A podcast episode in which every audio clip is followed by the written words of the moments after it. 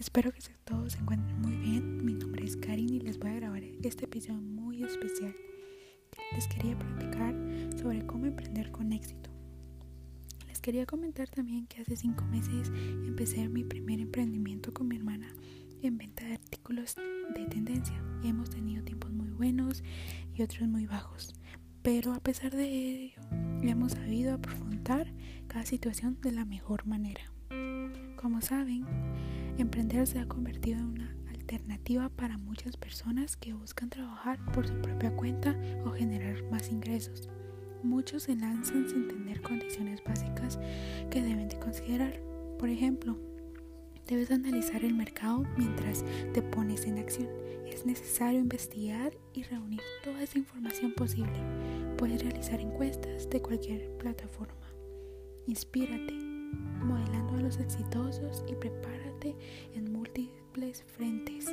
Este es uno de mis favoritos sobre leer biografías, buscar conocer personas que ya pasaron sobre el proceso en el que tú estás. Escucha conferencias, empieza a mover tu proyecto.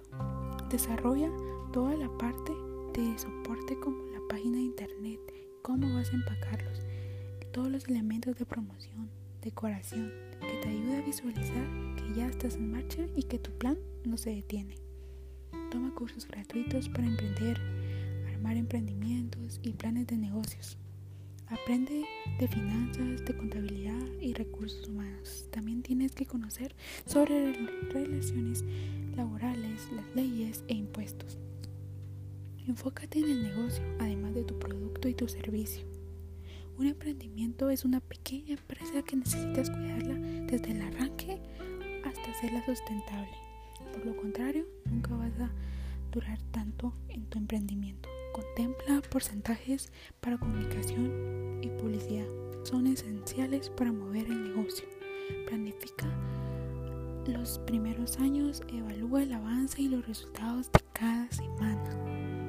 Proyecta cinco años todo el desarrollo de la empresa, mantén tus sueños por escrito, por más locos que sean, sosténlos, bajos con, bájalos con las metas, tus objetivos, la medición de resultados, los recursos de todo tipo, las fechas de límites, plazos, hazlos tangibles y haz que esa proyección a cinco años.